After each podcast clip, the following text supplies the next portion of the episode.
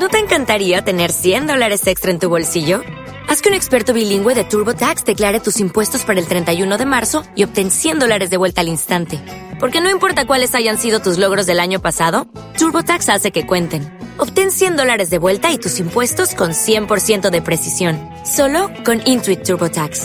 Debes declarar para el 31 de marzo. Crédito solo aplicable al costo de la presentación federal con TurboTax Full Service. Oferta sujeta a cambios o cancelación en cualquier momento.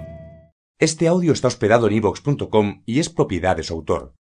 Descarga gratis los mejores audiolibros, monólogos, conferencias, cursos de idiomas y mucho más en ivox.com.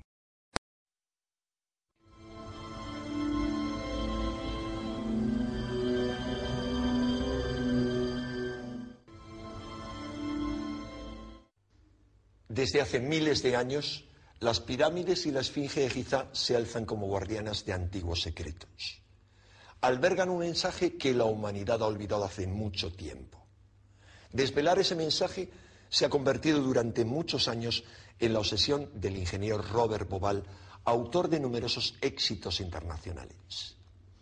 En este documental, Bobal nos desvela algunos de los fascinantes secretos que se esconden tras el mito de Osiris, su esposa Isis y su hijo Horus, mostrándonos sus asombrosas conexiones astronómicas. El culto egipcio de los antiguos misterios iniciáticos se inspiraba precisamente en este mito. Era una búsqueda de la gnosis, la sabiduría del corazón que nos lleva a descubrir la divinidad dentro de cada uno y brinda a los seres humanos la esperanza en la resurrección y en la vida eterna.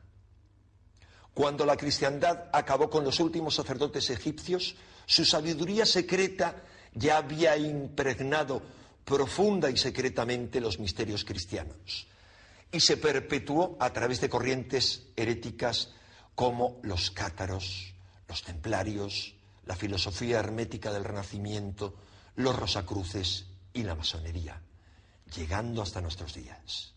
Descubriremos así que los modernos arquitectos herméticos han diseñado ciudades como París y Washington conforme a alineaciones estelares y han plasmado en ellas símbolos relacionados con el mito de Osiris. En compañía de prestigiosos investigadores internacionales emprenderemos un recorrido fascinante a través del espacio y del tiempo. Un viaje que nos conducirá hasta la extraña ceremonia del fin del milenio que tuvo lugar precisamente en la meseta de Giza. Pero sobre todo, ese viaje nos invita a descubrir la promesa de trascendencia que se esconde en nuestro interior.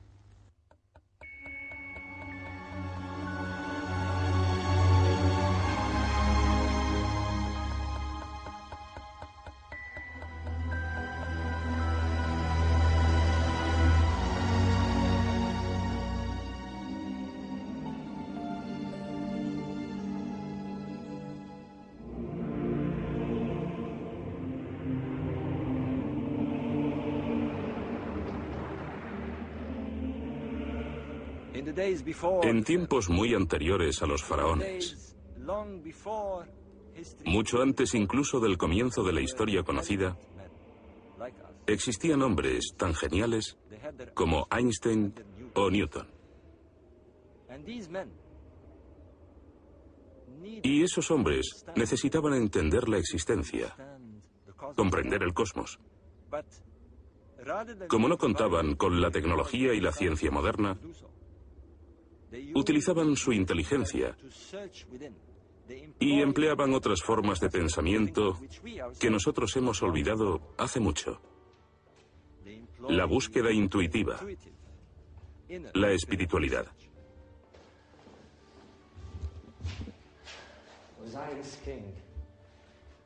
El rey Osiris Ojalá se pudiera atravesar la Vía Láctea, el Nilo Celeste, y que después de la muerte la vida nos llevara de la mano hasta Orión.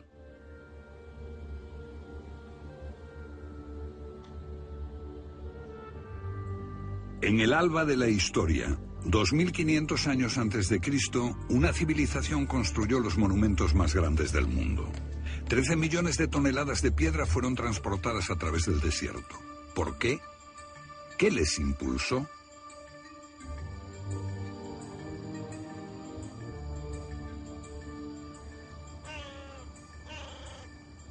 Los egiptólogos nos dicen que sirvieron para construir las tumbas de tres faraones. Robert Boal, escritor e investigador británico nacido en Alejandría, pasó muchos años de su vida bajo la sombra de estas pirámides. En los últimos 20 años ha estado investigando su significado en las estrellas y en los mitos.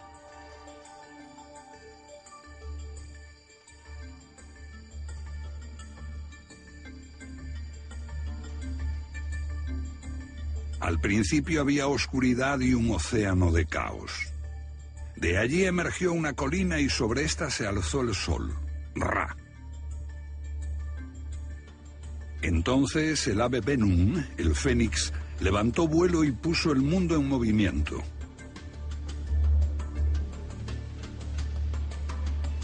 En aquel lugar estuvo la ciudad sagrada de Heliópolis en torno a un pilar coronado por el sagrado Ben Ben, el símbolo de aquella colina original.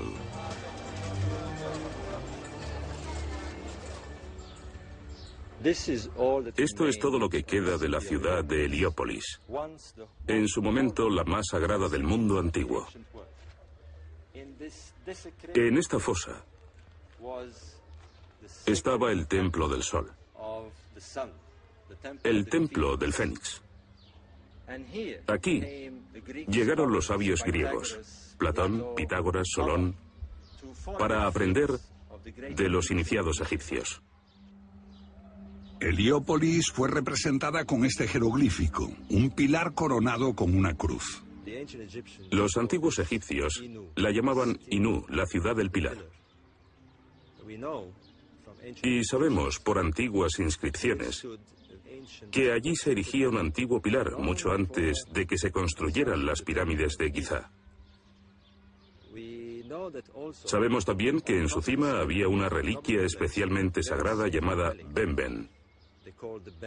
El Benben se representa como un cono o pirámide. Pero esta fue la cruz del antiguo Egipto, el más santo de todos los símbolos.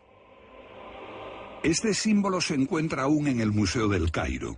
Es el brillante piramidión de una pirámide.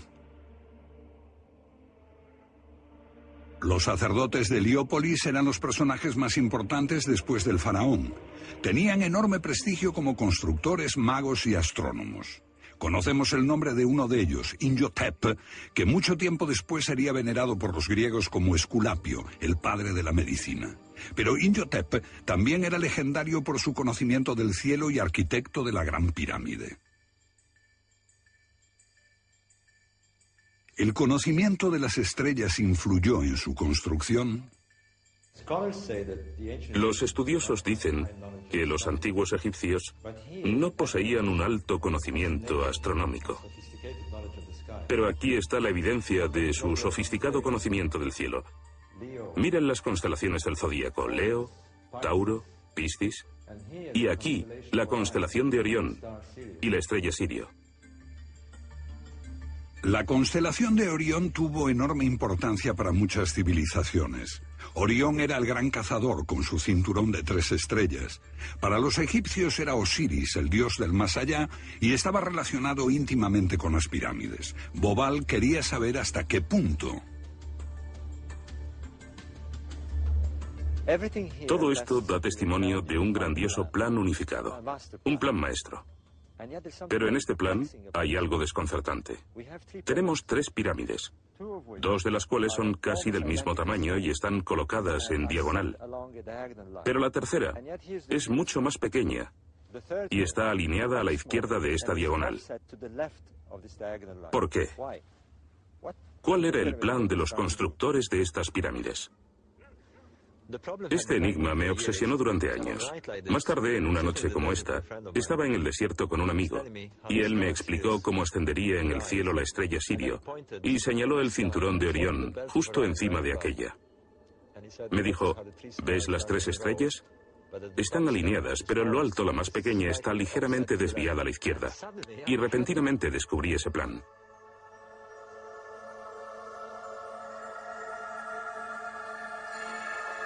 Bobal sabía que otras dos pirámides cercanas tenían también nombres de estrellas. Lo que descubrió fue asombroso. Orión, el rey Osiris, estaba tanto en el cielo como en la tierra. Pero algo no encajaba. Los egipcios veían al Nilo como la vía láctea terrestre y a las pirámides como el cinturón de Orión. Pero cuando éstas se construyeron, la vía láctea y Orión no estaban situadas en la misma posición que las pirámides. Bobal descubrió que el ordenador estaba reproduciendo otra época. Para lograr una perfecta correspondencia con las pirámides en la Tierra, el cielo necesita rotar ligeramente en sentido contrario a las agujas del reloj, o sea, retroceder en el tiempo. Año 3000 a.C., año 4000, año 5000. La posición de las estrellas cambia a través del tiempo por un fenómeno llamado precesión.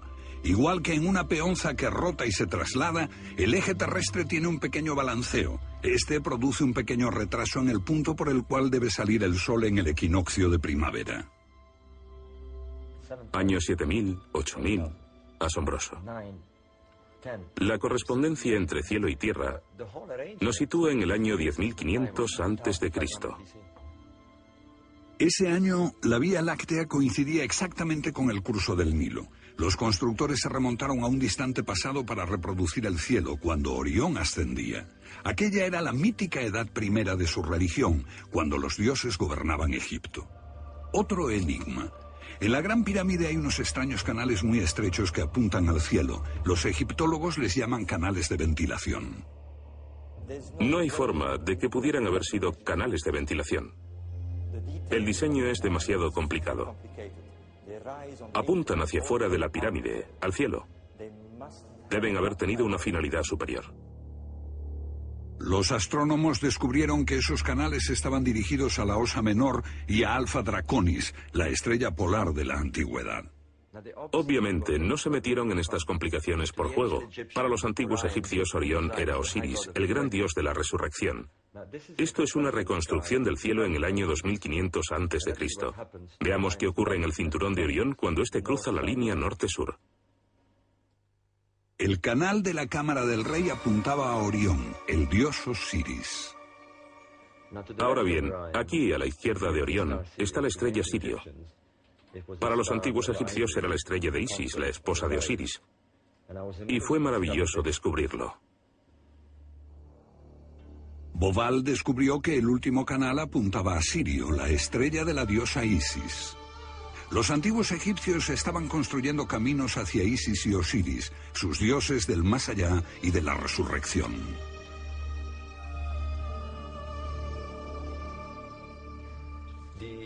Los egipcios creían en una edad de oro cuando los dioses gobernaban la tierra. Cuatro niños salieron de las entrañas de la diosa del cielo, cuatro humanos. Dos de ellos eran Isis y Osiris, y fundaron el reino del tiempo primero.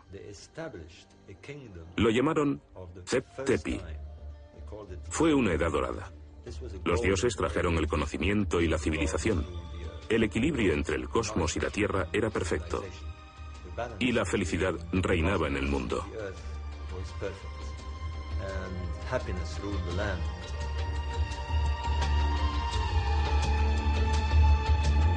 Una edad de oro en la que reinaba Osiris. Pero Set, su hermano, sintió celos y lo mató.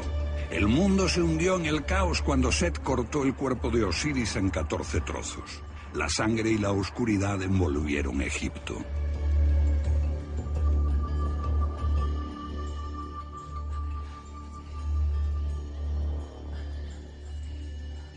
Pero Isis, la leal esposa de Osiris, buscó por toda la tierra los trozos de su esposo y los unió dentro de un lienzo. Pero ella no pudo encontrar el falo y fabricó un falo de oro con el que se impregnó de la semilla de Osiris y engendró un hijo, Horus, el niño divino. Horus se convirtió en el primer faraón y todos los faraones posteriores creían ser reencarnaciones de este Horus. Eran Horus vivientes.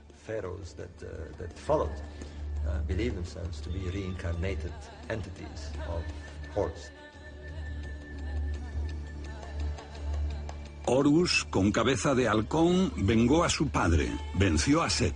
Isis y Osiris se reencarnaron en los cielos donde son los reyes de la noche y del más allá. Osiris como Orión, Isis como la estrella Sirio.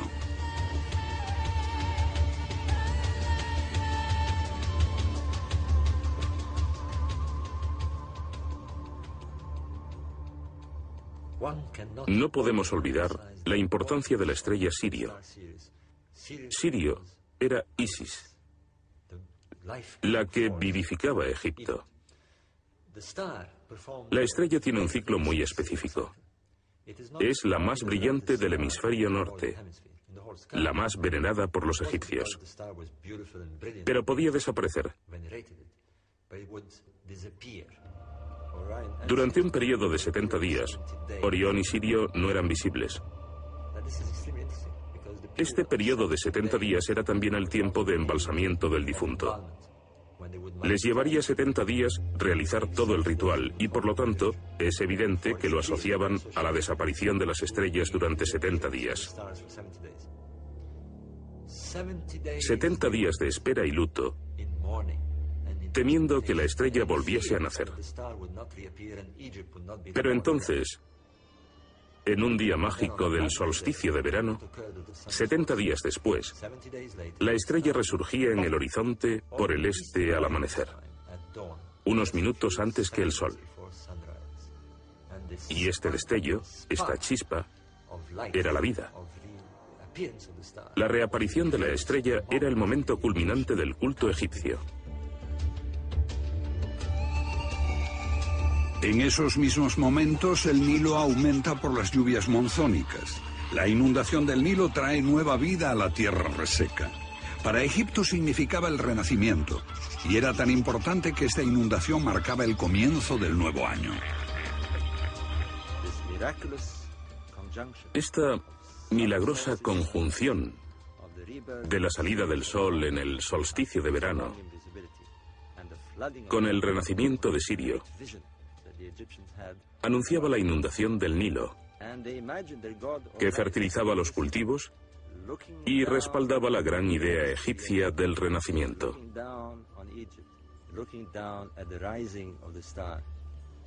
Observando el cielo, se imaginaban a su dios Osiris contemplando su creación, contemplando a Egipto. De modo que esta estrella expresa la auténtica esencia de Egipto y la idea de su renacimiento anual.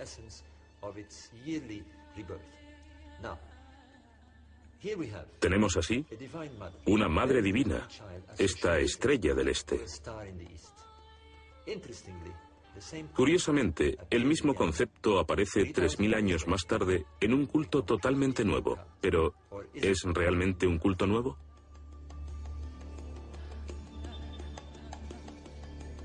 El enfoque de Bobal arroja nueva luz sobre los ritos funerarios del faraón, hijo de Horus, tal como lo concibieron los constructores de pirámides. Después de 70 días, la momia era llevada a la orilla oeste del Nilo, la necrópolis de Gizeh, donde las pirámides se alzan como puertas hacia los astros de Isis y Osiris, los dioses de la vida después de la muerte.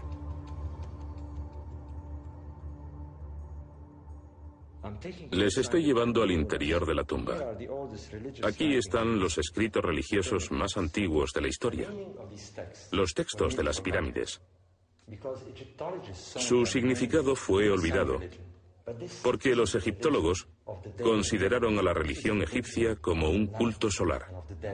Pero esta no es una religión del día y de la vida, es una religión de la noche y de los muertos. Estos textos nos dicen que el rey se convierte en una estrella en el reino de Osiris, en la constelación de Orión. Uno de esos textos dice, oh rey, tú eres compañero de Orión. Y otro afirma, Puede que atravieses la Vía Láctea y vayas al lugar donde está Orión.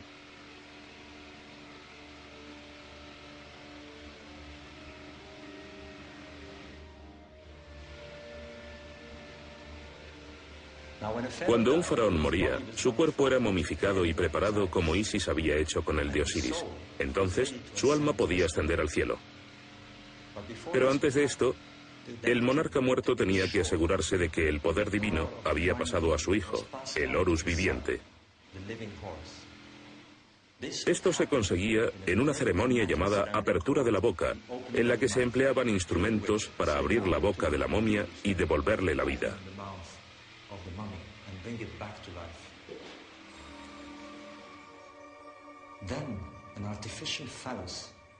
Después se colocaba un falo artificial en la boca. Y el rey muerto era enviado a Sirio, la estrella de Isis. En ese momento se producía la fecundación del útero de la diosa.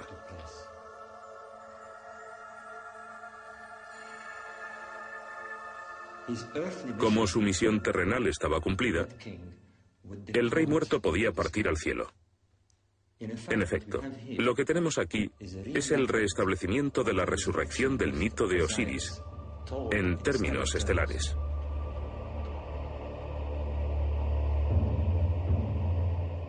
En el antiguo Egipto esta era la entrada al otro mundo, el reino de Osiris. Este es un lugar donde reina el misterio. Hasta ahora, los científicos no han visto más que las tumbas de tres faraones muertos, pero crece la certeza de que fue más, mucho más.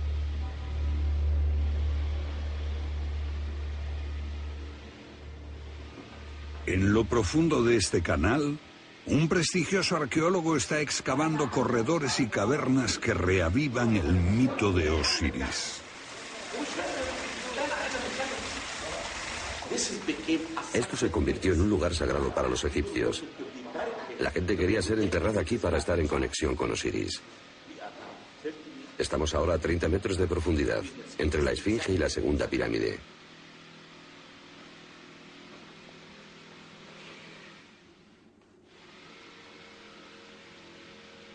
Hallamos restos de cuatro pilares como este.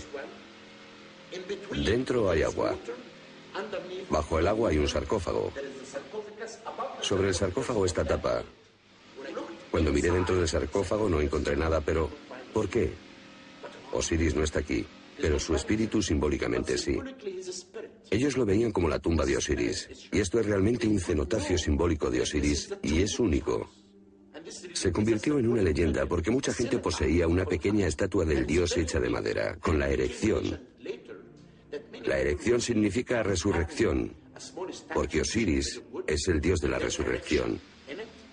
Fue asesinado por el malvado Set, pero Isis lloró y sus lágrimas formaron el río Nilo.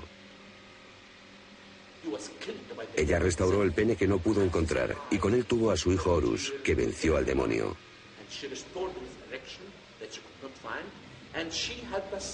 Este mito construyó la civilización egipcia.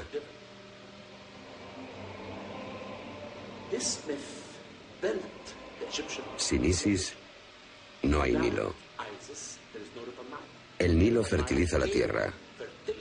Y sin Nilo no existe Egipto. El relato también nos dice que el demonio tiene que ser derrotado siempre.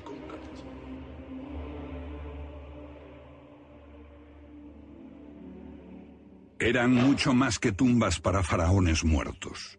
Esta fue la grandiosa expresión de una civilización con una visión cósmica.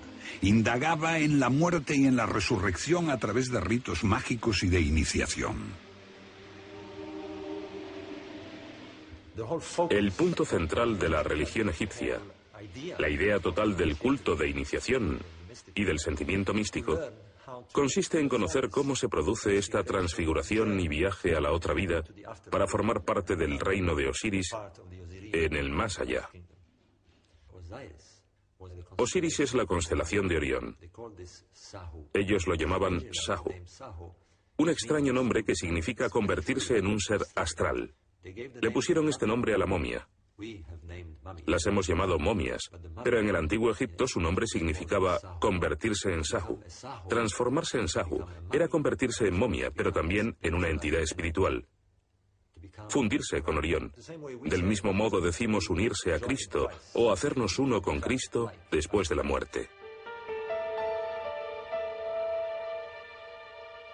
¿Eran las pirámides de Gizeh un intento de alcanzar la vida más allá de la muerte? Las nuevas teorías ganan terreno. Eran un modelo real en la Tierra de esa región del cielo a donde se espera que viaje el alma. De modo que este era un lugar de iniciación, un lugar de preparación en los misterios, sobre qué espera más allá de la muerte.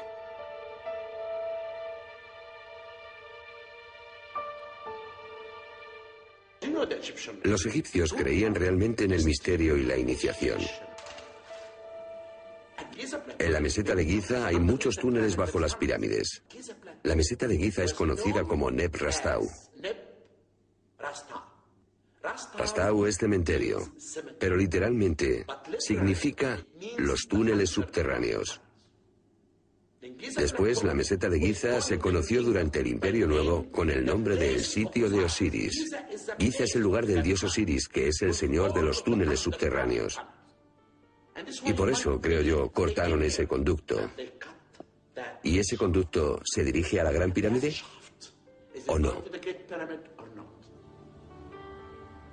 Es posible que haya muchísimo trabajo para los arqueólogos. ¿Qué hay bajo la Esfinge, donde los sismógrafos detectaron varias cavidades?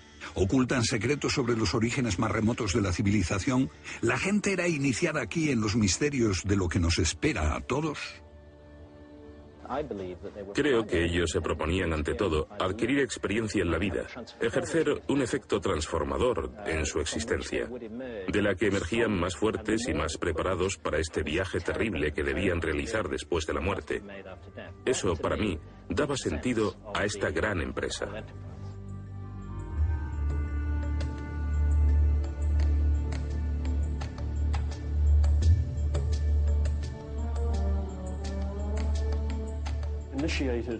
Eran iniciados en los misterios del silencio y la quietud. Pero estaba prohibido hablar de ello, y por extraño que parezca, nadie lo hizo. Todo lo que sabemos es que atravesaban los umbrales de la muerte. Era un anticipo de la muerte. Ser conducido a través de una dimensión que abarca emociones como miedo, pánico, amor. Simplemente se trataba de empujar a un individuo hasta un punto en que se abra a todo aquello que en realidad no es él. De modo tal que pueda emerger el auténtico yo que subyace tras la personalidad social. Un lugar donde los hombres pueden estar junto al Dios.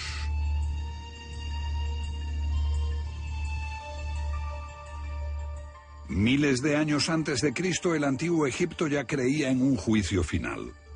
Los pecados del hombre eran puestos en el platillo de una balanza. Si pesaban más que la pluma de la verdad, su esencia se perdía. Solo se salvaba la levedad liberada de lo superfluo. Esta era una civilización que buscaba una verdad interior.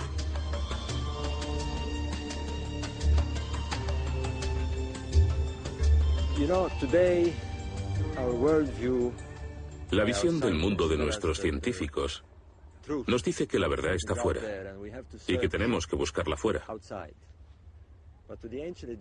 Pero los antiguos egipcios decían que la verdad estaba en el interior de cada uno y su búsqueda era hacia adentro. Ellos creían que en el individuo vive la chispa de la divinidad y para aprender a expandir esa llama interior, para alcanzar la plena madurez, tenían que hablar con su propio interior en un lenguaje que llamaban el idioma de los dioses. Veamos cómo percibían ese lenguaje. Si somos parte del cosmos, debemos comunicarnos con este.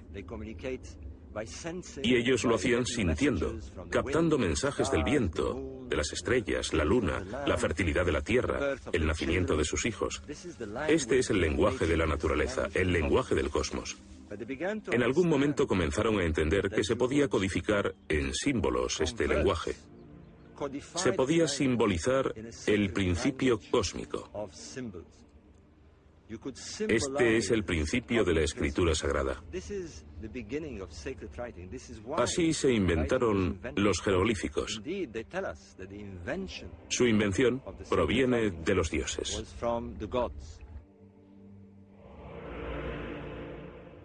Tot, un dios con cabeza de ibis, dios del conocimiento, divino mensajero que enseñaba los símbolos mágicos de la escritura. Tot fue quien inició a Isis en la magia de la resurrección. El francés Champollion descifró el jeroglífico con esta piedra roseta, pero no hizo justicia a la magia de Tot. Nosotros, con nuestro alfabeto fonético de 26 letras, solo estamos arañando la superficie. Los egipcios desarrollaron un sistema mejor. Tenían 780 letras en su escritura y estudiaban cada una de ellas. Y cada signo, cada símbolo, estaba cargado de poder. Así, cuando comunicaban una idea, elegían el símbolo exacto. Un ejemplo que todos conocemos es la cruz. La cruz cristiana es un símbolo. Si uno no sabe lo que representa, ve tan solo una cruz. Pero para un sacerdote católico, para un iniciado en el culto de la cristiandad, significa todo en su fe. Los jeroglíficos son la ventana, la ventana detrás de la cual se halla un poderoso culto de iniciación.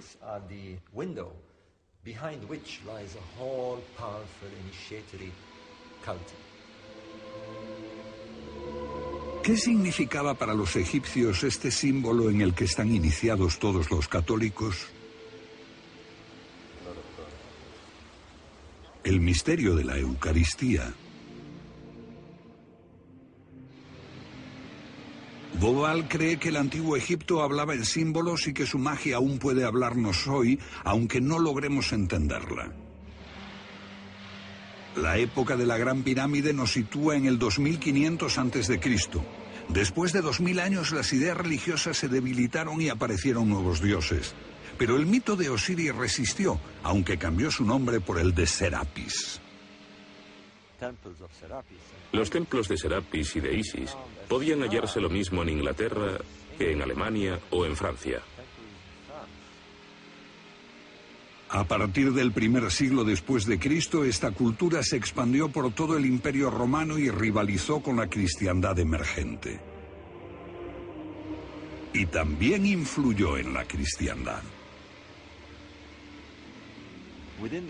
Dentro del cristianismo, Hubo una facción que creía necesario adquirir conocimientos mediante la búsqueda interior para alcanzar el estado divino. Gran parte de esta creencia proviene de la religión egipcia. Alejandría, Egipto, un lugar de iniciación para los seguidores de una vieja fe y de una nueva. Aquí vinieron los primeros cristianos a buscar la gnosis, el conocimiento mediante la iniciación, para buscar al Dios dentro de uno mismo como una verdad interior. Para ellos, Jesús era un guía que les conduciría hasta la divina chispa de su interior. Para eso no necesitaban iglesia ni jerarquía, solo mirarse a sí mismos para encontrar a Dios. En un sentido, esto representa el otro mundo. Las tenebrosas regiones donde los iniciados se ponen en contacto con las divinidades. Es la luz penetrando en la oscuridad para alumbrar el camino del más allá. Los portales de la inmortalidad que conducen a una vida futura después de la muerte. Por lo tanto, los iniciados debían llegar aquí en absoluta oscuridad, quizá sin ninguna antorcha, y aquí se impregnarían del alma del lugar y se encontrarían en una particular posición. Habían alcanzado el punto donde es posible ir de la vida a la muerte y luego al renacimiento. Estas gentes fueron los primeros cristianos y el eslabón entre el culto mistérico de los antiguos egipcios y la religión agnóstica. La religión agnóstica es en cierto sentido el culto mistérico del antiguo Egipto, cristianizado. De modo que tenemos la resurrección representada por los rituales de momificación. Aquí vemos a Anubis sobre una momia y a Tod, llamado Hermes por los griegos. Estamos aquí en el siglo II después de Cristo y vemos a los primeros cristianos haciendo rituales propios del antiguo Egipto, presentando la pluma de la verdad, el símbolo de la verdad, a la divinidad. En este tiempo, el cristianismo primitivo no había formado aún su iconografía y sus mitos. Elaboró la cristiandad sus mitos. De los cuatro evangelios hay uno que formuló la idea de la natividad y la imagen de María como sagrada madre de un niño divino, Jesús.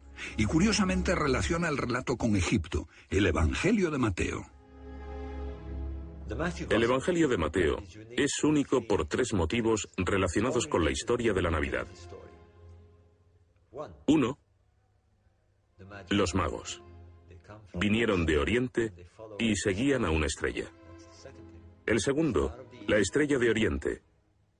El tercero, la Sagrada Familia huyendo a Egipto para salvar al niño de Herodes y yendo a refugiarse en Heliópolis.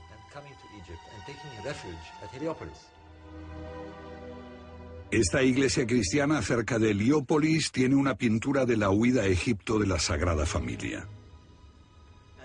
Y la tradición está igual de viva hoy que cuando ellos hicieron esta pintura.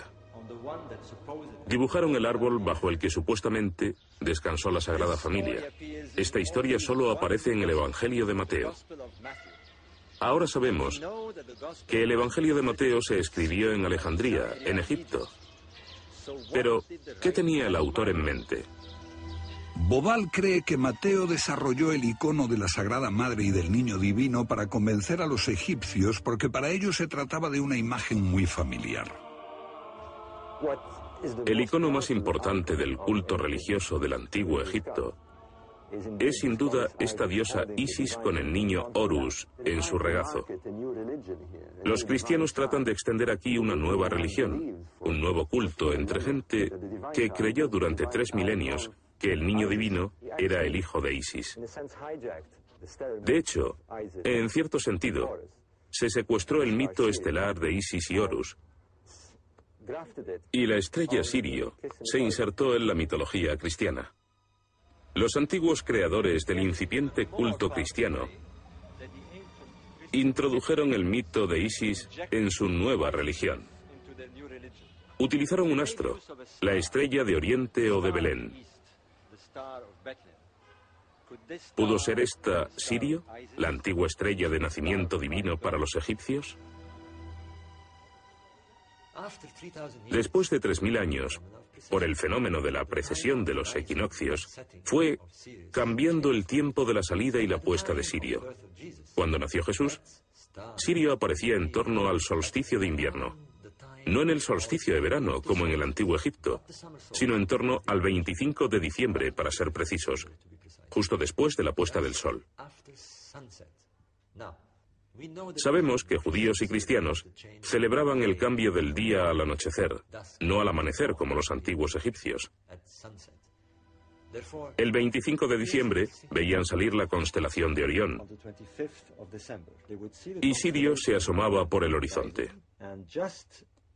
Era la misma imagen con que los antiguos egipcios celebraron durante miles de años el nacimiento del niño divino Horus, el Dios Hijo.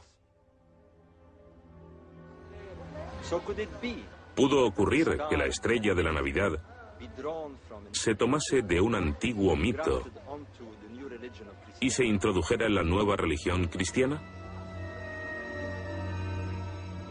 Guiados por la estrella, ¿los Reyes Magos fueron concebidos para coincidir con el antiguo mito egipcio?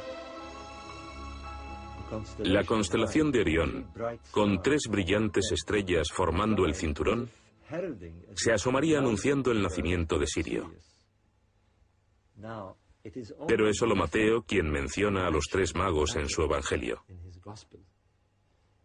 ¿Podría explicar esto por qué las tres estrellas del cinturón de Orión fueron identificadas con los tres reyes magos? Es evidente, si se estudian juntos el mito y la historia, que quienes lo escribieron veían a Isis como la madre de Jesús.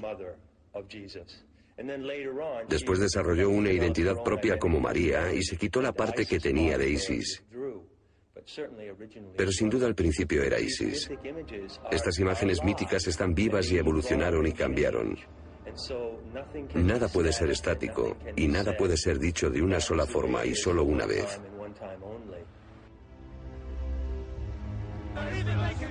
En sus comienzos, la cristiandad se resquebraja por los debates teológicos. Una iglesia ortodoxa con una jerarquía creciente de sacerdotes y obispos se enfrenta con los gnósticos que buscan a Dios dentro de sí mismos. Las bases de la fe son cuestionadas. La naturaleza de Cristo como el Hijo de Dios se discute con ardor. Ser agnóstico significa estar contra la ortodoxia de la Iglesia, porque los agnósticos no reconocieron a la Iglesia establecida, no la necesitaban. Ellos se comunicaban directamente con Dios, no necesitaban un mediador. Una fe individual que está ganando cada vez más terreno. En el corazón está el principio de la relación con la divinidad. Es personal, no hay sacerdotes, no hay jerarquías, ningún fenómeno administrativo, ningún líder. Eso es peligroso. Peligroso para las estructuras del poder, fatalmente subversivo. Nicea, año 325 después de Cristo. Constantino, el primer emperador romano que abrazó el cristianismo, reunió a los obispos.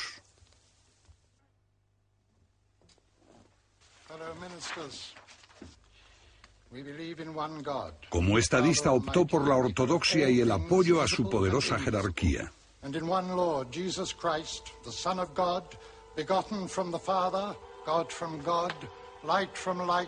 Los evangelios gnósticos arden, los cristianos matan a cristianos por millares, los gnósticos y los paganos son arrasados, el Seapeum, el templo de Osiris en Alejandría y su gran biblioteca son pasto de las llamas.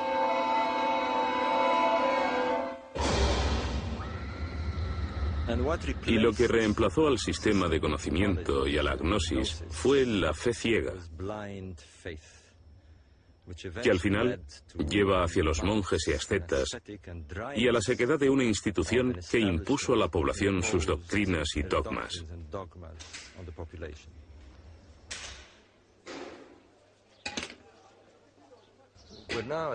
Estamos ante la mayor encrucijada de la cultura mundial.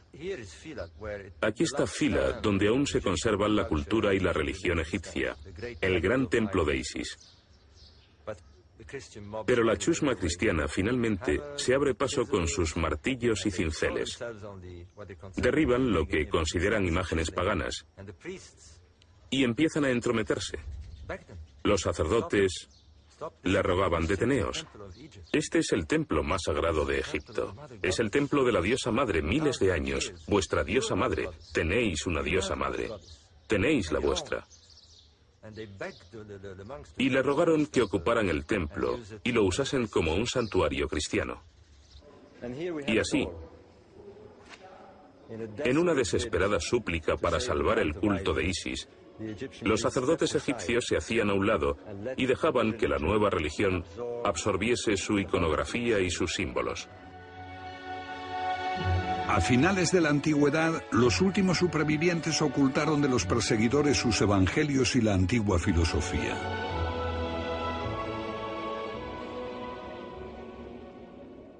Estos escritos gnósticos fueron descubiertos recientemente, pero los textos filosóficos aparecieron mucho antes en Florencia, la cuna del nuevo despertar de Europa.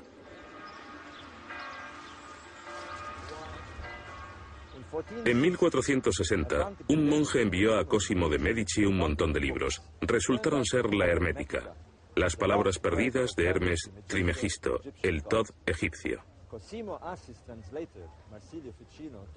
Cosimo le pidió a su traductor Marsilio Ficino que dejase de lado a Platón y tradujese de inmediato los textos herméticos. Una bomba intelectual estaba a punto de estallar. De pronto, la sabiduría egipcia surgió ante la conciencia europea y se convirtió en algo sumamente importante. Y en los 200 o 300 años posteriores inspiró el arte europeo, el esfuerzo intelectual, el pensamiento, la filosofía y el saber en general. Bajo el corpus hermeticum subyace el poder del simbolismo. Esos símbolos no son solo algo por lo que se reconoce a alguien o un eslogan publicitario. Significan algo mucho más profundo. Ellos creían que el símbolo podía conducirles a la iniciación. El hermetismo se hizo tan popular que incluso el Papa Borgia decoraba sus apartamentos en el Vaticano con escenas de Osiris, Isis y Hermes imaginadas por pintores del Renacimiento. Aquí la religión insinuaba que contenía una verdad más antigua que algunos consideraban más sabia que la de Moisés y la Biblia.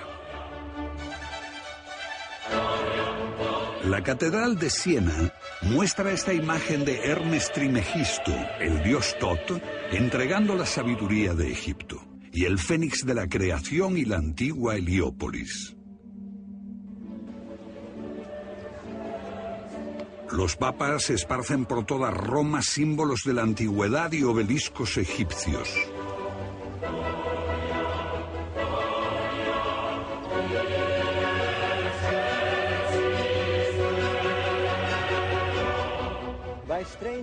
Los extraños giros del destino hicieron que los papas eligieran el antiguo símbolo de la Heliópolis, que era un pilar con una cruz en lo alto, y lo pusieron en el corazón mismo de la cristiandad.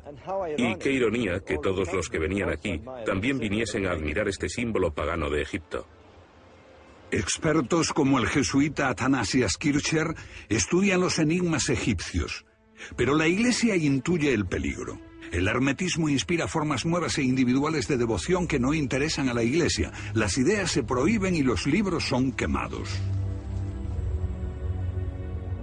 En el año 1600 el hermetismo es silenciado. Su principal promotor, Giordano Bruno, es puesto a disposición del tribunal eclesiástico, pero a pesar de las crueles torturas no reniega de sus ideas. La Iglesia solo tenía una forma de parar esto. Y entonces ocurrió algo impensable. En una nublada mañana de septiembre, el hermetista Giordano Bruno fue arrastrado a este lugar, amordazado y quemado vivo. En el último momento, trató de apartar sus ojos de la cruz que blandía ante su rostro un monje de la Inquisición. El hermetismo se transformó de pronto en algo prohibido. El hermetismo se refugia en sociedades esotéricas como los Rosacruces y la francmasonería. La Gran Logia de Londres, corazón y cuartel general de la francmasonería, está repleta de antiguos símbolos. Iniciación secreta, ritos, símbolos. Pregunte a cualquier masón sobre el vínculo con el antiguo Egipto y posiblemente se reirá. Escritores como Bob Lomas y Chris Knight habían hecho lo mismo hasta que la curiosidad pudo más. Hace diez años nos hubiésemos burlado de alguien que dijese lo que estamos diciendo ahora, pero el hecho es que hay una línea recta clara que parte de Egipto y que se unió y se bifurcó a lo largo del tiempo. La pirámide con el ojo que todo lo ve, la enorme estrella, los símbolos egipcios más sagrados penetraron en los misterios masónicos. En sus libros, Lomas y Nike investigan la influencia de la francmasonería en los símbolos y las instituciones de los Estados Unidos. Los fundadores de los Estados Unidos de América, la mayoría de ellos eran masones. George Washington, Franklin y otros. La construcción de la Casa Blanca recoge emblemas masónicos. Y la Constitución de los Estados Unidos es una extensión de los principios de la masonería, de la democracia. Promueve la inversión en ciencia y el fomento de la ciencia. Se trata de un experimento masónico que a su vez es un experimento del antiguo Egipto, el principio de hacer el bien por el bien fuera de una religión y eso es lo que la masonería significa hoy. Frente al templo masónico de George Washington hay otro símbolo familiar. En este lugar, George Washington y otros padres fundadores de Estados Unidos son representados portando un mandil masónico. El dólar, símbolo del poder de Norteamérica, muestra el lado oculto del sello americano, la pirámide con el ojo que todo lo ve y el lema de un nuevo orden mundial. Es interesante, por ejemplo, que cuando el presidente americano presta juramento está haciendo un símbolo masónico, que no puedo demostrar por qué contravendría mis votos como masón. Él no explica de qué se trata, pero es el símbolo masónico de la fidelidad. Napoleón empezó su andadura en la escena mundial como conquistador de Egipto. Cuando Napoleón llegó a las puertas del Cairo no llegó como cristiano. Él y su ejército estaban muy imbuidos en un culto revolucionario modelado con ideales masónicos. Prácticamente todos sus generales eran francmasones, y Napoleón se inició una noche que pasó solo dentro de la Gran Pirámide. Cuando volvió de Egipto, Napoleón estaba obsesionado con la idea de que le protegían las estrellas. Tanto que este monumento, conocido como Place de l'Étoile, Plaza de la Estrella, se situó a lo largo del eje central de París, de los Campos Elíseos. Y más aún. Esta gran arteria de París está a 26 grados este para alinearse con la estrella de Isis. Esto es lo que cree Bobal. Esto es lo que los parisinos veían cuando miraban al este, la salida de la constelación de Orión. Y aquí está Sirio asomándose en el horizonte, a 26,5 grados a la derecha del este, en perfecto alineamiento con los campos elíseos. Algunos historiadores dicen que el nombre de París puede estar relacionado con el nombre de Isis, porque aquí donde está la iglesia de Saint-Germain-de-Prés hubo una vez un templo de Isis. Y los romanos solían llamar este sitio Par Isis, que quiere decir cerca del templo de Isis. Par Isis, París. Napoleón quedó tan impresionado que ordenó incluir a la estrella Sirio y a la Isis en la proa del barco, en el emblema de París. La ciudad contiene muchas referencias a Isis y a Egipto, como este techo del Palacio del Louvre el genio de París y el futuro. Un futuro que muestra a Isis, un obelisco y una pirámide a sus pies. Y un ángel anunciando la aparición. Y aquí está, la misma estatua en la plaza de la Bastilla, donde una imponente multitud se congregó bajo la estatua de Isis para celebrar el primer año de la Revolución Francesa.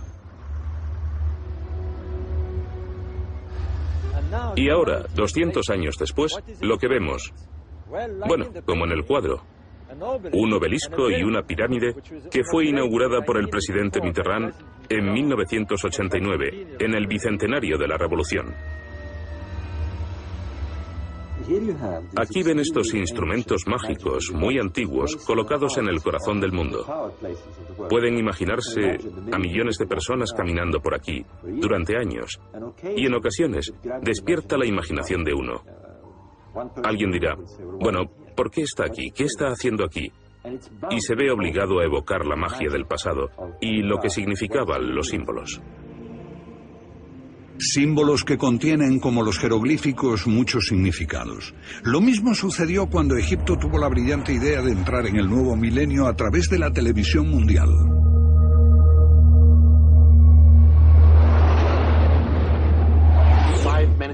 Cinco minutos antes de las 12 de la noche, un helicóptero llegará con el piramidón y lo pondrá en la cima de la pirámide. Ustedes tendrán que imaginárselo, el momento más emocionante de la historia. Ese piramidón había estado perdido durante muchos miles de años. Parecía un maravilloso recurso para promover Egipto, pero simbolizaba mucho más que eso. Se ha sugerido que aparte de ser un símbolo masónico, representa el tiempo en que los ideales masónicos inaugurarían un nuevo orden mundial. Es lo que se dice en el billete de un dólar estadounidense, que hay un nuevo orden mundial que llega.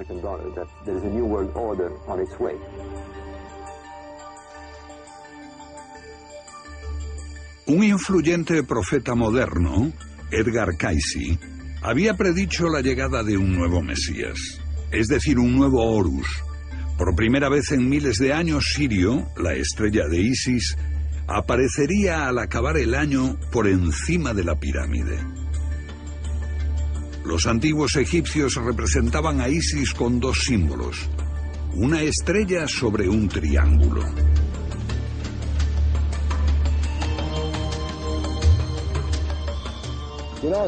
Los símbolos son una forma curiosa de provocar cambios de ideas. Y por lo tanto, me habría gustado verlo porque me gusta ver cosas así, como una especie de magia antigua, algo que no se entiende. Está ahí para recordarnos que vivimos en un mundo mágico y que no lo hemos entendido del todo.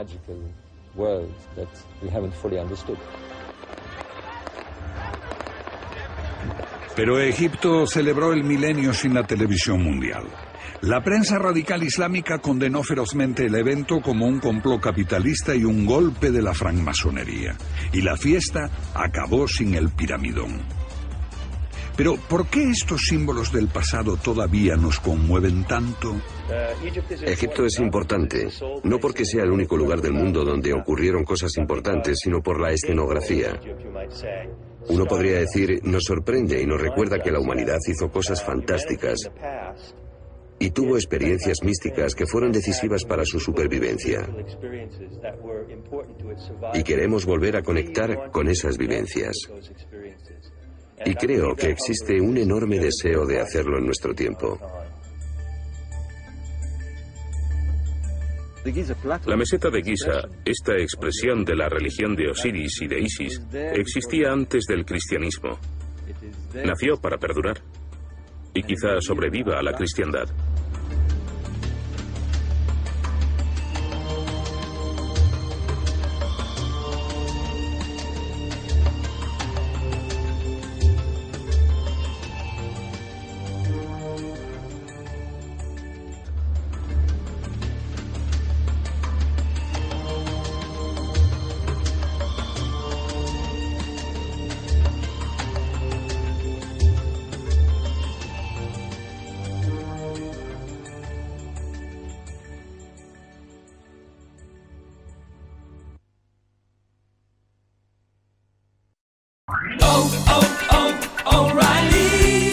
¿Necesitas ayuda? En O'Reilly Auto Parts te ayudamos. ¿Necesitas algún consejo? Te aconsejamos. Nuestros profesionales en autopartes están siempre disponibles para ayudarte a encontrar lo que necesites. Excelente servicio al cliente es solo una de las ventajas que ofrece O'Reilly Auto Parts. Los profesionales en autopartes. Oh, oh, oh, O'Reilly Auto Parts.